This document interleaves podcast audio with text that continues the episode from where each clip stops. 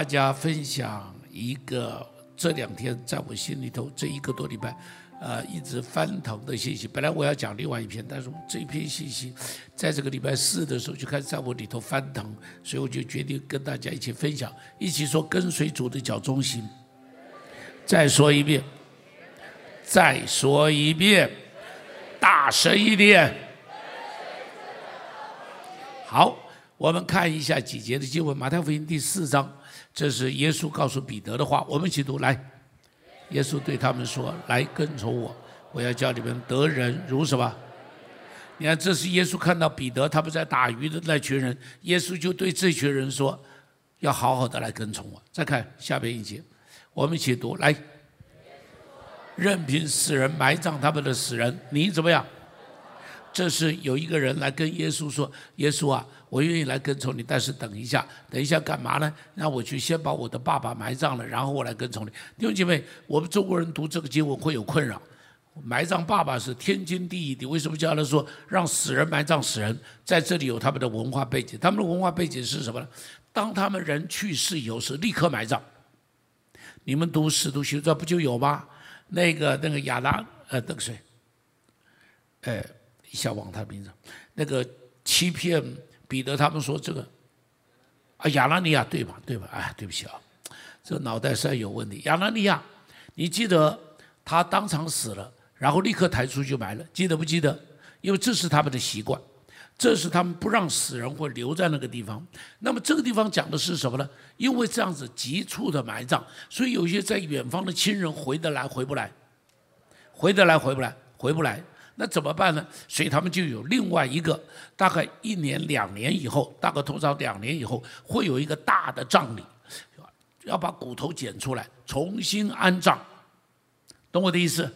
好，如同我们台湾以前也有过捡骨的习俗嘛，对不对？我们台湾捡骨是因为准备把人带回大陆去了。所以这个要捡骨，来到台湾这里只是移民呐，哈，这是我们的客家人啊，什么他们都有这个风俗的。好了，一样，他们有捡骨，有重新安葬。所以这个人讲的什么？这个人讲的就是这个。因为当他说等我回去埋葬我的父亲，不是他父亲还没死，是他父亲已经死了，已经埋了，准备。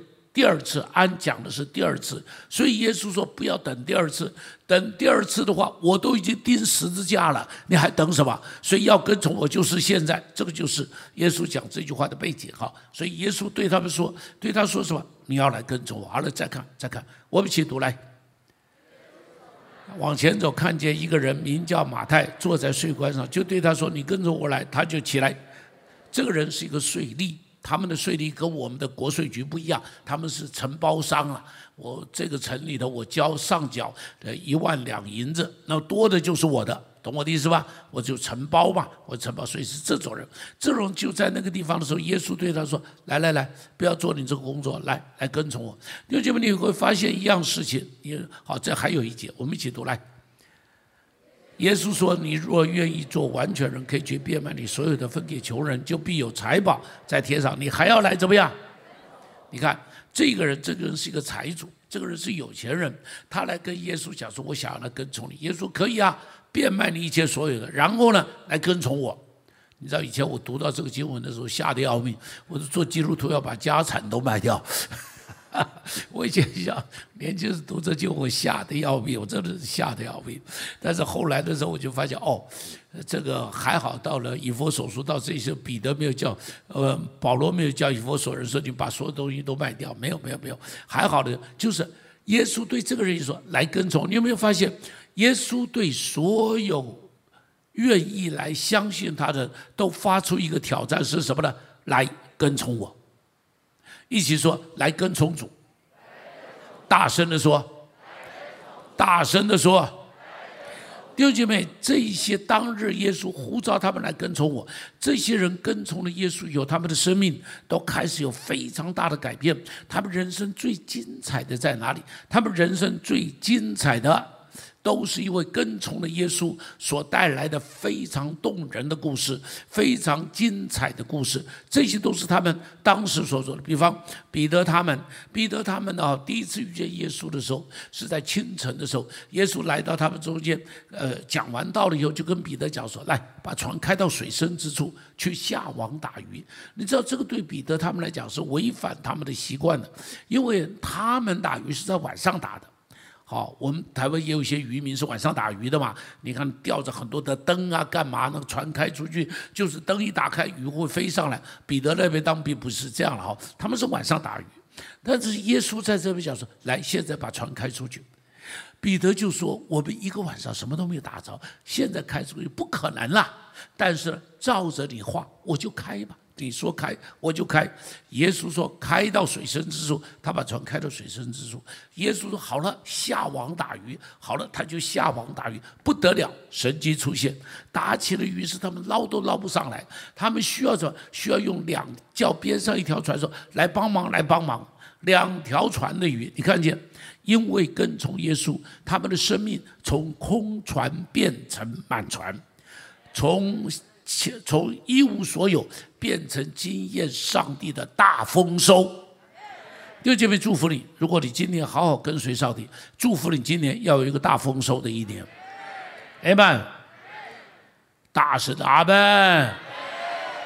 你知道，心里相信，口里要承认，你把它说出来以后就是你的。阿门！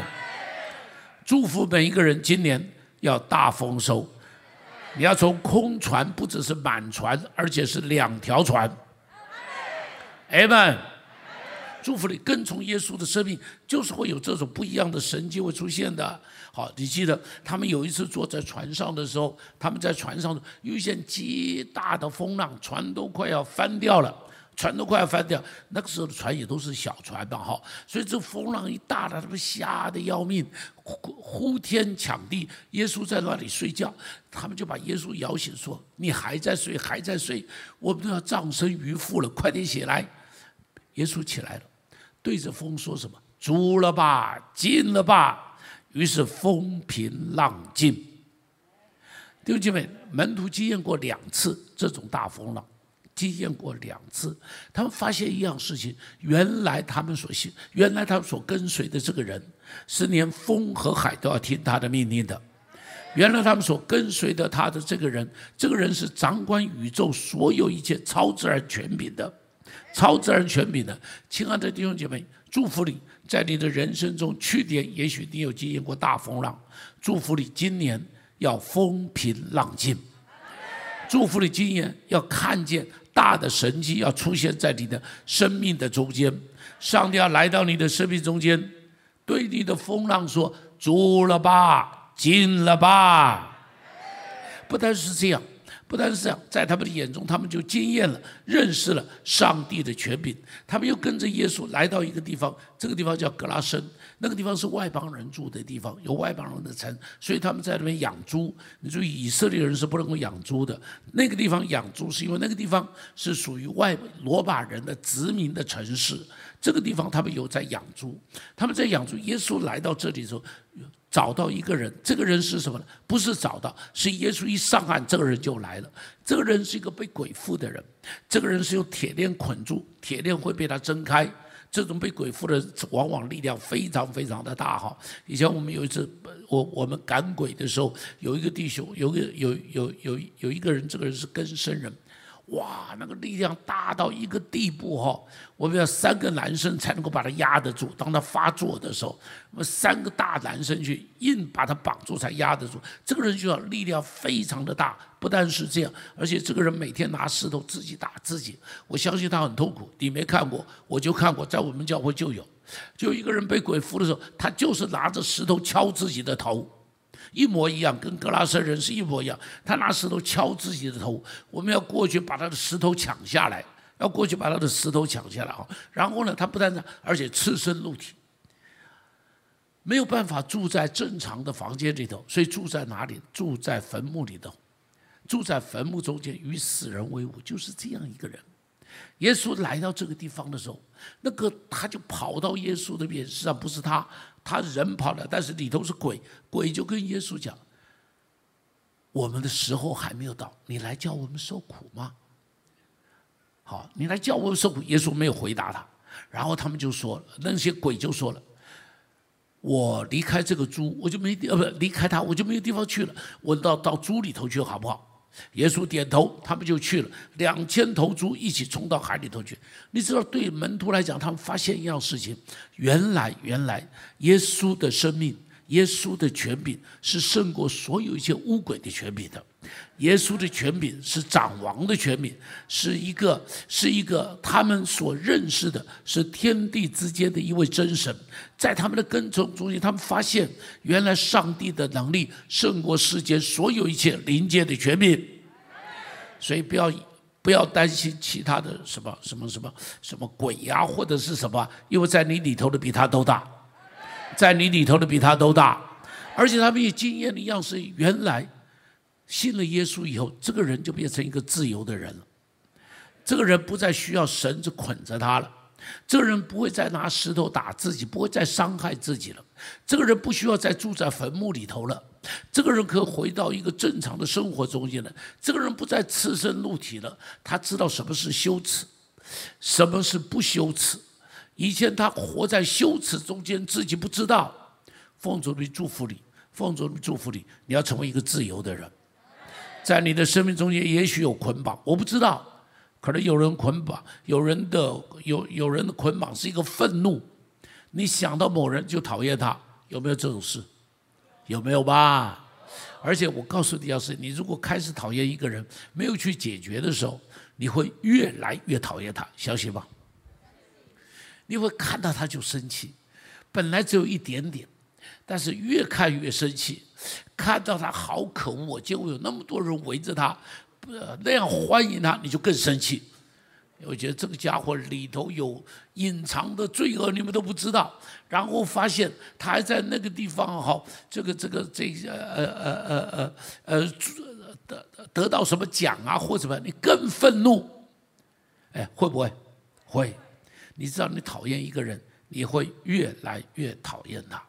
如果你不处理，你会越来……你看，那是一个什么？那是一个捆绑，那是一个捆绑。好，你会越来越讨厌，越来越讨厌。类似于此了。生命中间有各式各样的捆绑，有人有酒精的捆绑、毒品的捆绑、情欲的捆绑，有没有？有啊，情欲的捆绑啊，毒品的捆绑啊，等等等等等等。财务财务的捆绑有没有？有啊，有人碰到金钱就过不来了，看到钱就大的不得了啊，好大的不得了啊。我们在很多的捆绑中间，上帝要让你自由，上帝要让你自由，今天就会让你自由。我们中间如果人口袋里头有香烟，记得等着到门口去，就丢到垃圾桶去，因为今天是你自由的时候。我再说，今天是你自由的时候。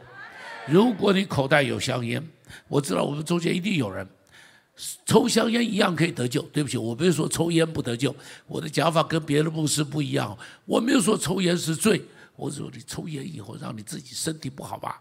啊，每一天花那么多钱去抽香烟，现在一包香烟多少钱？一百多啊？一百多啊？我记得以前那个什么新乐园只有五块钱一包嘛。现在没有新乐园了，是不是？还是有多少钱一包？七八十是？我搞不清楚，搞不清楚。好了，哎，花那个钱干什么嘛？你算一算，一年你花了多少钱在那个上头？哎呀，让自己成为一个自由的人，Amen。如果你现在心里头讨厌一个人，你能不能说上帝奉主名祝福他？我要成为一个自由的人，我不要再看到他就讨厌了。你看到你讨厌的人，你发现你的朋友跟他在一起是好朋友的，我告诉你，你连那个朋友你都讨厌了，会不会？会不会吧？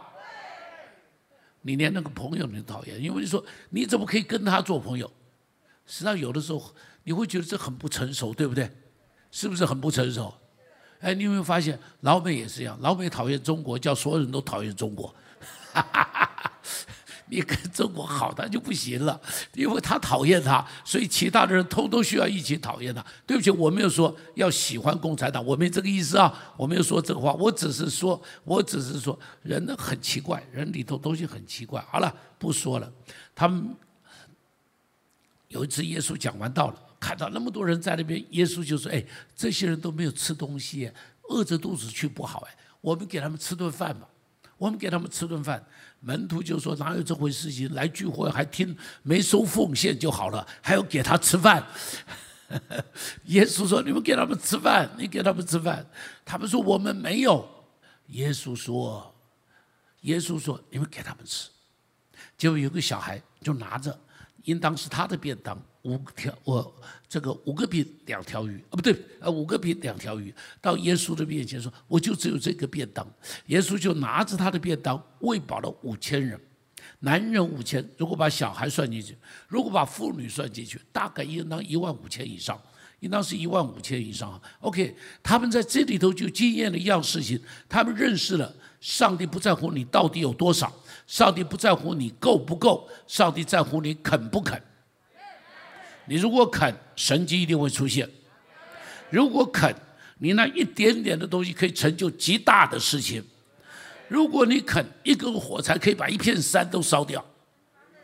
只要你肯，我再说，只要你肯，把你所有的放在神的手上，你看上帝就借着那一点点的东西，这样去成就极大的一个恩典，极大的一个祝福。耶稣要的是一个态度。耶稣要的是一个信心的奉献，耶稣要的是一个大方的给予。巴迪买的故事，记得巴迪买的故事？耶利哥城边上大声喊的时候，这个人巴迪买，我们讲过好几次了，他是一个叫一个一个要饭的，然后这眼睛又是瞎的，在那边又脏又臭的，门所有的人经过那边都讨厌他的，所以巴迪买在亚兰文的意思就是叙利亚文。他们当时通用的是叙利亚文，口语讲的是叙利亚文，那是什么意思呢？巴迪买的意思是垃圾的儿子的意思，这是一个垃圾，这是一坨垃圾在那个地方。但是这一坨，所以当他喊着说“大卫的子孙可怜我”的时候，所有的人喊都跟他讲闭嘴。当他要靠近他们的时候，他们统统把他赶出去，因为又脏又臭吧，又脏又臭吧，哈。啊，又脏又臭吧？你知道我，我最近常常去看一些街友哈。有一次我就不是有一次，好多的街友，像是这上次我去看的时候，就有一个满脸不但是黑的结疤的，然后呢，我都觉得脸上跟手上应当都是皮肤病的。我就蹲在那边上跟他讲，因为他躺在那里，我说先生要不要我给你一块肥皂？你可以去洗个脸，好不好？你要不要块肥皂做清洁的？我没有讲洗脸，这话不能讲哈。我说给你一块肥皂去洗一下吧。他就摇头不要。我说没有关系啊。我说一块肥皂对你很好啊。他摇手不要不要不要。当然我不会勉强他。哎，我就想巴迪拜，我看到他的时候我就想巴迪拜。你知道我看到他我就想巴迪拜，巴迪拜比那个情况还要糟糕。巴迪拜比那个情况还要糟糕，这样的一个人，所以大家把他当做是乐色。但是呢，当他遇见了耶稣，呃，当耶稣来到这个地方，他眼睛开了，不但眼睛开了，他就不再需要做教教花子了，兴奋的不得了。我要告诉你，你知道巴迪拜另外一个意思，亚兰文叫做乐色，希腊文，希腊文是什么意思呢？珍宝。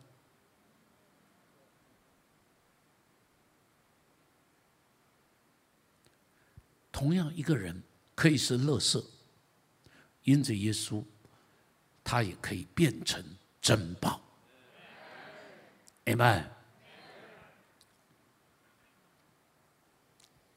今天祝福你，二零二一年，你要比二零二零年更有价值，你要比二零二零年更尊荣，你要比二零二零年活得更要抬头挺胸，昂眉吐气。m 因为你在神的手中是珍宝，你在神的手中是王子。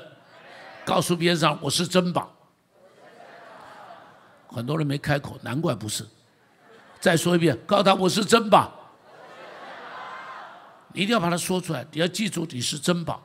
你要用这个眼光看你自己，天天用这个眼光看你自己。我再说，天天用王子的眼光，用公主的眼光来看你自己。Amen。人的生命是会被改变的。你记得另外一个故事，这故事叫达因城，记得这故事吗？达因城的故事，耶稣经过这个地方，有一个妇人哭哭啼啼，带着一个跟着一个这个出兵出丧的队伍。因为他的儿子死了，很多人跟在这个妇人的边上，你可以想象那个队伍非常的伤心，非常的凄凉，非常的悲哀。寡母死了儿子，没有希望。遇到了耶稣，耶稣来到这个地方，把这个队伍拦住，然后把这孩子从他们抬的那个那个上头拉起来，说：“啊，拉起来，这孩子就活了。”告诉我快乐不快乐？快乐不快乐？你知道拿因城是什么意思？拿因城就是快乐的小村庄的意思。但这个快乐的小村庄，有一个妈妈，寡母死了儿子，告诉我，会不会有一股悲伤的氛围？一股是这个是伤痛、哀伤、眼泪。充满在这个村庄的中心，但是遇到了耶稣，破涕为笑；遇到了耶稣，整个生命翻转。我们中间有人可能你也在伤痛的里头，让我这个我我我我我的脸书，我我的童工在我脸书上昨天。晚上就贴了一个说：“你们如果有什么需要祷告的，可以写上来，赵牧师会为你祷告。”每次他这么一写的时候，我那个脸书就不得了，我的脸书上面要求祷告的就会超过五百、六百、七百、八百，你知道不得了，那个祷告的事项列在上头。哇，我告诉你，充满着好多很多很多很伤痛的事。有人告诉你，他我他有一个自闭儿，他为这个自闭儿痛苦到什么程度？有人告诉我，他家事忙得不得了，老公常常还到旅馆去跟别的女人睡觉。有人告诉我，他要照单亲妈妈，要照顾自己的女儿，把她照顾大了以后，现在自己女儿居然不理他了，他伤痛的不得了。有人告诉我，他在公司中间怎样被欺负，伤痛的不得了。我告诉你，那个要求带导的，从来没有一个告诉我好快乐的，每个都告诉我好多眼。累的，真的快乐的都不会上来跟我讲。下次你们看到了，拜托留一点你快乐的事，让我可以快乐一下。我一个晚上就在那边回他们的祷告事项。我告诉你，他们祷告事项我会回的，我会一条一条的回哦。当然有有一些我看着不要回的，我就跳过去啊。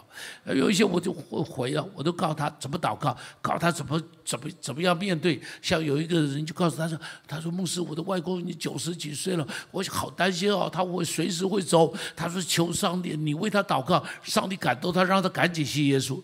你知道，我就赶紧回他，我说时候不多了。”不要等我祷告，我说你去到外公边上，告诉外公说：“外公，我爱你。”我说一句，你跟我说一句，我们一起来祷告上帝。我说你外公同疼你，一定会跟着你一起祷告。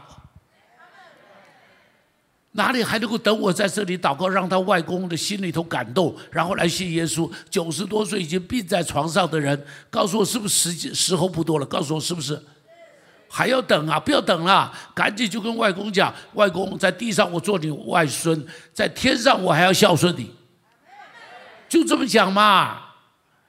哎呀，好多时候我都觉得，很多人在说：哎，牧师赶的祷告，祷告，祷告到了心愿意，确实是心愿意了。但很多时候不是等啊，很多时候就是说，爸爸。在地上我是你的女儿，在天上我还是你的女儿。爸爸，我们拿一本护照上一个天国，会不会讲？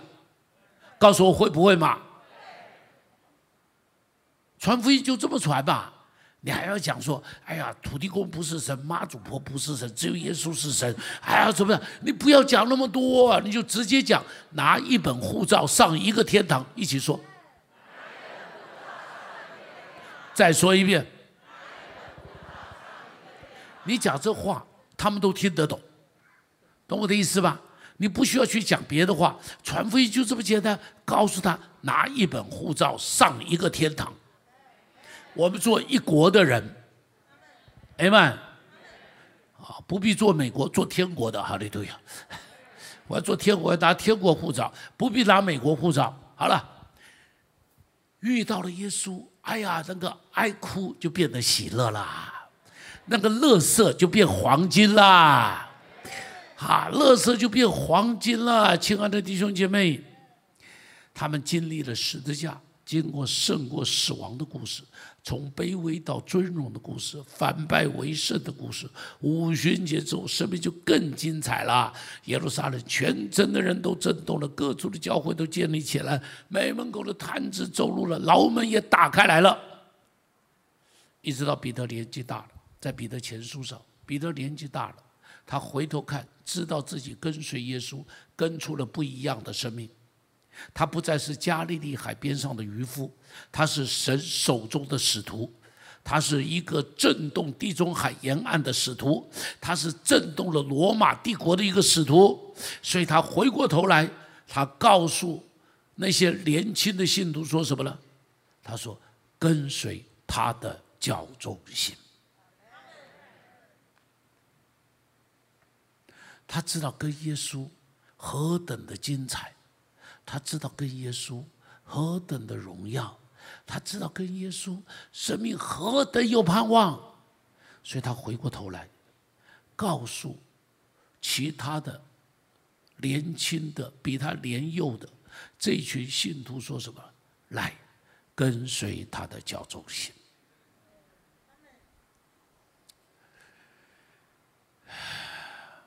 弟兄姐妹，信耶稣不是坐着听到，这不叫信耶稣；信耶稣也不是拿着圣经研究，那不叫信耶稣。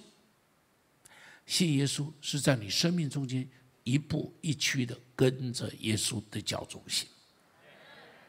怎么叫叫跟从主？跟从主到底是什么意思？简单讲，跟从主是一个态度，是以基督的心为心。这是保罗说的。保罗说：“你们要以耶稣基督的心为心，那是什么？那是一个纯心。那是什么？那是一个态度。一起说：一个纯心，一个态度。以耶稣的心为心，这个就叫做跟随耶稣。每样事情都在想耶稣会怎么做，你就怎么做吧。”好，你正在看的一个电视，是上帝要你看的还是不是？如果耶稣会不会坐那里看？如果耶稣不会坐那里看，你就不要看了嘛，就这么简单。哎们，告诉我是不是？是吗？这就叫做以耶稣基督的心为心嘛。受委屈的时候就想，耶稣面对这个这种人的时候，耶稣会有什么态度？耶稣去跟他打一架，还是耶稣？打我的左脸右脸让你打没关系，但是记住，打你的人他的手可能会断。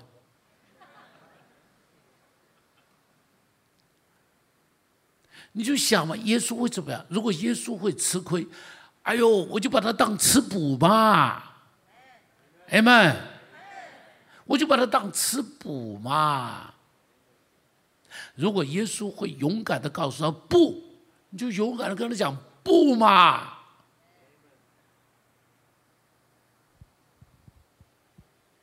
有一次，我跟一个传道同工在一起谈一件事啊，那么啊，那么谈到这个这个，他有点害怕做这个决定，因为他害怕会得罪某一个高层的人哦，很高层很高层的人了哈，啊，政府里头，他就很担心会得罪高层的人。我就跟他讲，我说弟兄，你担心什么？我说他做两年就不做了。我说你呢？你要担心的是会不会得罪上帝？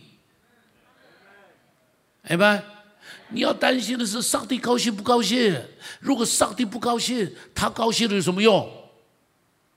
哎们，你看这个叫做以耶稣的心为心，耶稣的心会怎么样，你就怎么样。一起说以耶稣的心为心。勇敢的面对很多的事情，选择的时候都在想耶稣会怎么选择，你就怎么选择。所以没那么复杂，简单的不得了。记住，越复杂的事要越越用简单的态度去面对。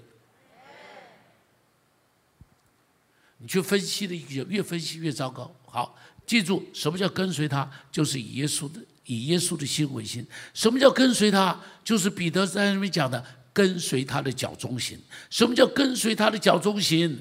跟随他的脚中行，就是一个效法。一起说效法。再说一遍，再说一遍，效法耶稣做的事情嘛。好，效法他的脚中嘛。他的脚中是受苦的脚中，你就记得该受苦就受苦了。他的脚中是仆人的脚中，你就记得，你就像仆人一样去服侍人嘛。哦，你不要永远在那边等别人来服侍你嘛。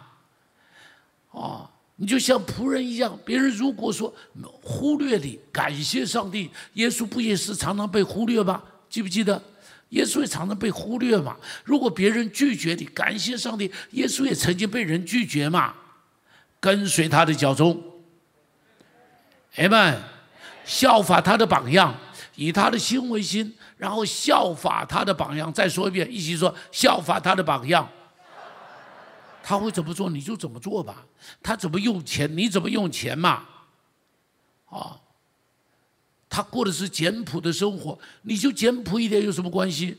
我祝福你很富有，但是我更祝福你很简朴。哎们，越简朴越好嘛，好，越简朴越好，用不着那么富有嘛。我每次打开我的衣橱都充满着罪恶感，太多衣服了，太多衣服了。你可能说，那你就把它拿去送嘛。问题是，第一个，我的身材很难送，这个真的是我第一个困难。我第二个困难，那你说拿去送给游民嘛？我告诉你，绝对不要拿衣服送游民，好不好？我常常去帮助街友，我今天晚上还要去。我常常去帮助街友，我知道街友他们有什么不需要什么。你拿那么多衣服去啊？第一个，他连摆都没有地方摆，你懂我的意思吧？你告诉我他怎么就他不晓得有衣橱可以挂的呀？他就那一个包包的呀，就那一个包包的呀，而且他真的不缺啊，很多的衣服真的不缺啊，哦，所以不要想说给游民送衣服，拜托拜托，他们真的不太需要那些衣服，那是一个浪费。好，那你说，哎呀，把他送到非洲去，确实非洲有点需要，但是非洲政府都请求我们说不要送旧衣来。由你们送旧衣来，我们国家的成衣业都没得发展。好了，我就告诉你这，所以我建议你今年不买衣服可不可以？都没有回答，我不敢讲的样子。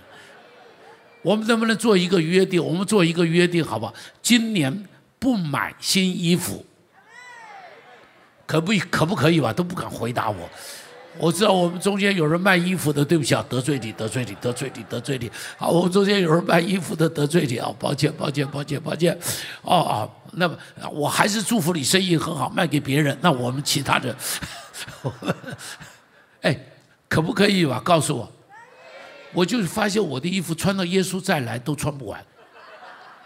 真的穿到我去见天父都穿不完，所以你都有很深很深的罪恶感。真的拜托你不要买那么多衣服。最近一条新闻就讲说，他们发现北极啊那个深海那个鱼里头都有很多那种微塑胶，然后他们说研究这微塑胶是哪里来的，都是快时尚的产品。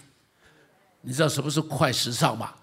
啊，就是什么 Uniqlo 啊，什么这一类都叫做快时尚嘛，哈，快时尚的产品偷偷吃到鱼肚子里头去了，然后呢就吃到我们肚子里头来了。所以我想想一想，解决问题的方法就是少少买一点衣服哈，这其中之一，少用一点塑胶了啊。这所以我现在去买东西都找不是塑胶装的。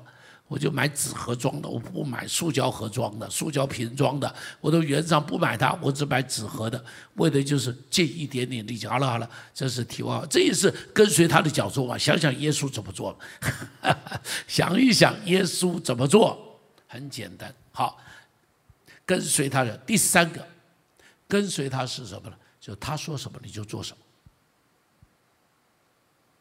记不记得玛利亚在拿因城？不在这那个那个那个那个呃加拿不是拿因，在加拿婚宴上头，玛利亚对那个对门呃对仆人说的一句话，他告诉你们什么，你们就做什么，记得吗？玛利亚告诉仆人说：“他告诉你们什么，你就做什么。”就耶稣就告诉这些仆人说：“把那些给人洗脚、洗手的水缸，因为犹太人有他们的洁净的礼。你知道犹太人啊，洁净的礼就是洗手啊、洗脚啊，不停的洗，不停的洗，你知道吧？犹太人是不停的洗。好，他们那种特别在耶稣的那个时候，那个爱爱尼舍派的那一群人哈，他们是从外边走一趟回来。”就要到净礼池里头去泡一次，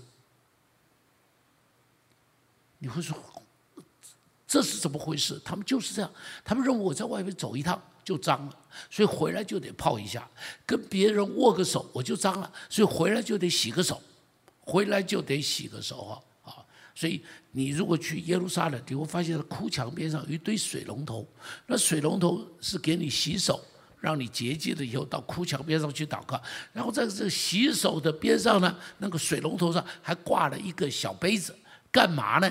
因为这个水龙头被别人摸过了是脏的，所以呢，你要打开水龙头，舀了水，把水龙头的水水龙头洗一洗，哦，就是别人的脏的东西洗掉了，然后呢，再来洗你的手，听懂了吗？好了，耶稣就告诉他们说。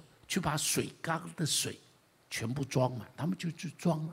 装了以后，然后耶稣说：“拿去给管宴席的。”他们就拿去给管宴席的。拿去以后，水就变成酒了。弟兄姐妹，耶稣说：“啊，不，玛利亚说，他告诉你们什么，你们就做什么。跟随耶稣的脚中，其中有一个操练，就是他说什么，我们做什么。”一起说，他说什么，我们做什么。跟随也确实，圣经中间明文讲的，你当然要做，这个不要讲了，这个已经不要讲了。好，你该爱你的仇敌，你就去爱你的仇敌吧。那么简单的事情，所以谁得罪你，记得今天回去买个蛋糕，明天送给他。我再说一遍，谁得罪你，今天回去买个蛋糕，明天送给他。谁得罪你？明天早上买早餐的时候，自己吃一份，拿一份给他。哎，会不会嘛？你办公室里头有人得罪你的，记得买早餐一份、两份、三份，一直买，买到一个地步，他变成你的好朋友。哎，真的很简单，这就做基督徒哎，这就做基督徒。好了，其中还有一样是我们比较少操练的，就是你要听一听上帝到底在说什么话。上帝写出来的话，你当然要听，但是有一些话是上帝没有写出来的，但是是在我们生命中间，你要随时可以去听的。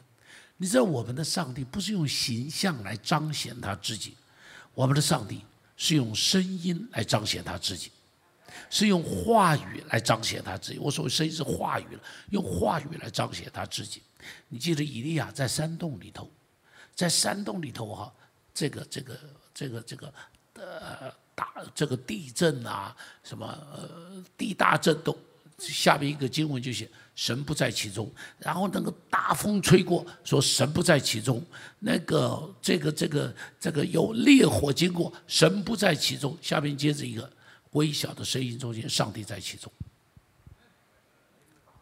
上帝在其中，上帝在我们的四周，随时都在那里。上帝是一个说话的神，他会对你说话。问题是我们不习惯去听到上帝说话。上帝说话不在我们的耳朵里，上帝说话在我们的心里。所以，圣经上面讲说，你不要丢掉良知的作用。上帝说话在哪里？在你的良知里头。上帝借着你的良知，在你内心里头对你说话。我们因为太不熟悉。他的声音，所以他说话我们也听不见。如同你熟悉某人的声音，众人中间只要有他的声音出来，你就听见了，对不对？好，你熟悉你儿你儿女的声音，你孙儿孙女的声音，一堆小孩在说话，但是有一个笑声，你一听，哎，那是我孙子。为什么？因为你熟悉，其他的笑声你都听不出来，不知道他是谁。但是有一个笑声，你听，那是我孙子。哦，连走路的声音你都知道。一听，哎呀，这是我老婆来了，这是我老婆，因为你熟悉，亲爱的弟兄姐妹，对上帝，我们要熟悉他到底在说什么。所以，倾听在上帝面前是很重要的事情。我曾经跟你们讲过，我说我在结婚之前，结婚的前两前三天，我经过中正桥，从永和，从我岳父的家里头，就是我太太她家里头出来，经过中正桥回台北，结果在中正桥上面出了一个车祸。出了一个车祸的时候，我勾到前面一辆脚踏车，然后摩托车就压在我身上。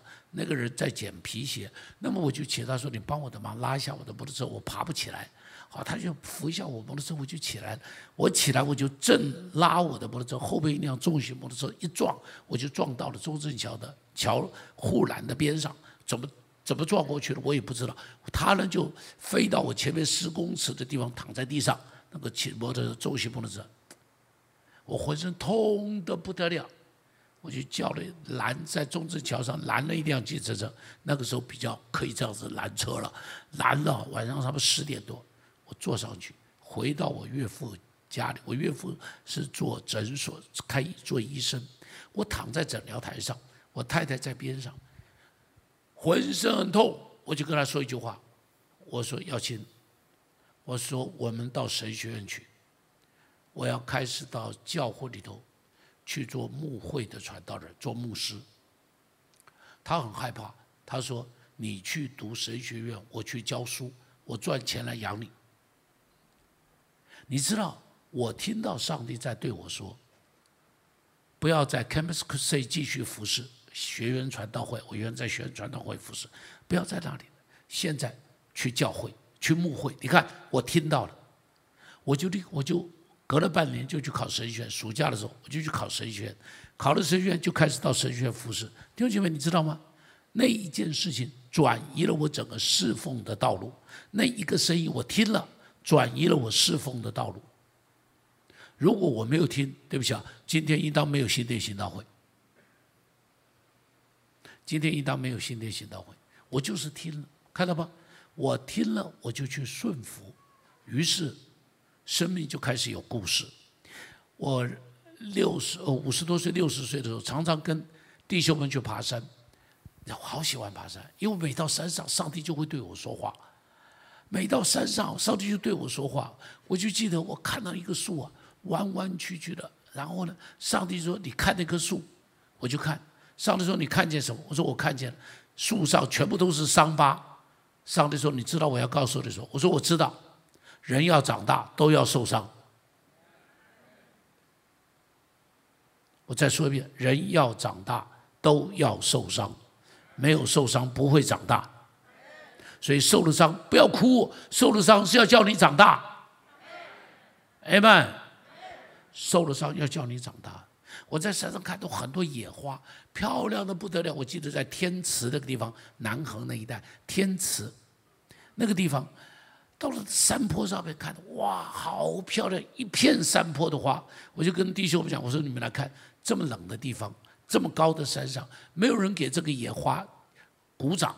没有人给这个野花这个特别的待遇，没有人来写一首这个这个野玫瑰，这谁写的？忘记了。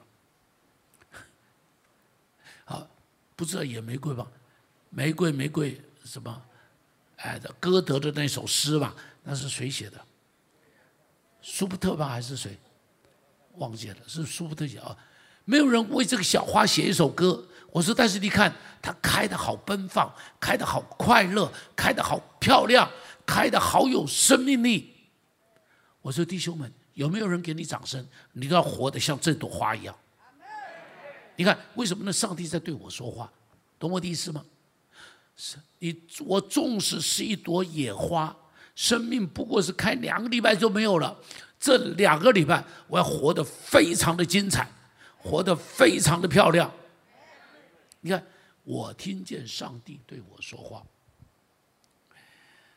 我这次到屏东去，连续几天上帝对我说话。第一天聚会的时候，你知道，我就有点关心，都是小教会啊，他们讲是讲，所有的人都做报名了，已经没有位置坐了啊，这个这个他们很高兴，这这几个教会的牧师很高兴，很兴奋，他们觉得上帝祝福水的报全部都报报满了。那么我就回头看一看，我在想，到底会不会都来？因为有很多人报名不来的嘛，对不对？很多人报名，我说会不会都来？到底来了多少人？我就回头看了两次，上帝就对我说：“你干嘛老去看人家来了没有？你为什么不看我来了没有？”我告诉你，我听到这个话，我立刻跪下来。我在那里认罪半个小时，他们在敬拜，我只有一个祷告。上帝赦免我的罪，赦免我的罪。上帝啊，我只看别人，没有看你。上帝，我要在乎的是你来了没有，我根本不在乎别人来了没有。你看，上帝对我说话，你看到没有？我立刻听了。我告诉你，我不止当天会听，以后每场聚会我都不会去管到底谁来了没有，你来了没有都不干我的事。上帝来了没有，我才在乎。你看，我听上帝在说话。好，晚上聚会结束，讲完道了，我就回旅馆去。那因为晚上聚会，我就没有吃饭嘛，哈。回旅馆去的时候九点多了，快十点了，有点饿，我就想到隔壁 Seven 去买个东西。那旅馆到 Seven 差不多一百公尺，要转个弯啊，要转个弯。那么我就经过那边，就发现边上有一堆垃圾堆。我想，哎呦，这垃圾堆。但是北部的经验就提醒我，会不会有人住在里头？睡在里头，我就抬铁，就回过来，走到垃圾堆边上，抬这个探头进去看，果然有个妇人坐在里头，我不知道她在干嘛，在那里弄一点什么东西啊。啊，我就在想，天这么冷，屏东当天十度，晚上十度啊，天这么冷，啊，我睡旅馆，他睡外头，我说是，我就给他买个暖暖包，我就去 Seven 就买暖暖包，结果 Seven 说暖暖包卖完了，我就在想买什么呢？我就看到有泡面。我想，那我买碗泡面好了，然后拿泡面给他，他不能吃吧？我就要 seven 帮我加点热水，好，加点热水。我就在想，拿出去了，他马上就凉了。我就在等他泡开了再拿出去吧。我就坐在那家，想等个两分钟嘛。结果放在那坐着，里头就有个声音说：“你中奖了。”我说：“真的假的？”那个声音就说：“你去对一下。”我就拿着悠悠卡到机器上去对刷一下，哎，我真中奖了。谢谢您收听我们的 Podcast。想认识耶稣吗？或是想更多了解教会？欢迎您上网搜寻新店行道会，或输入 topchurch.net。您将会获得所有关于我们的最新资讯。期待再次与您相遇。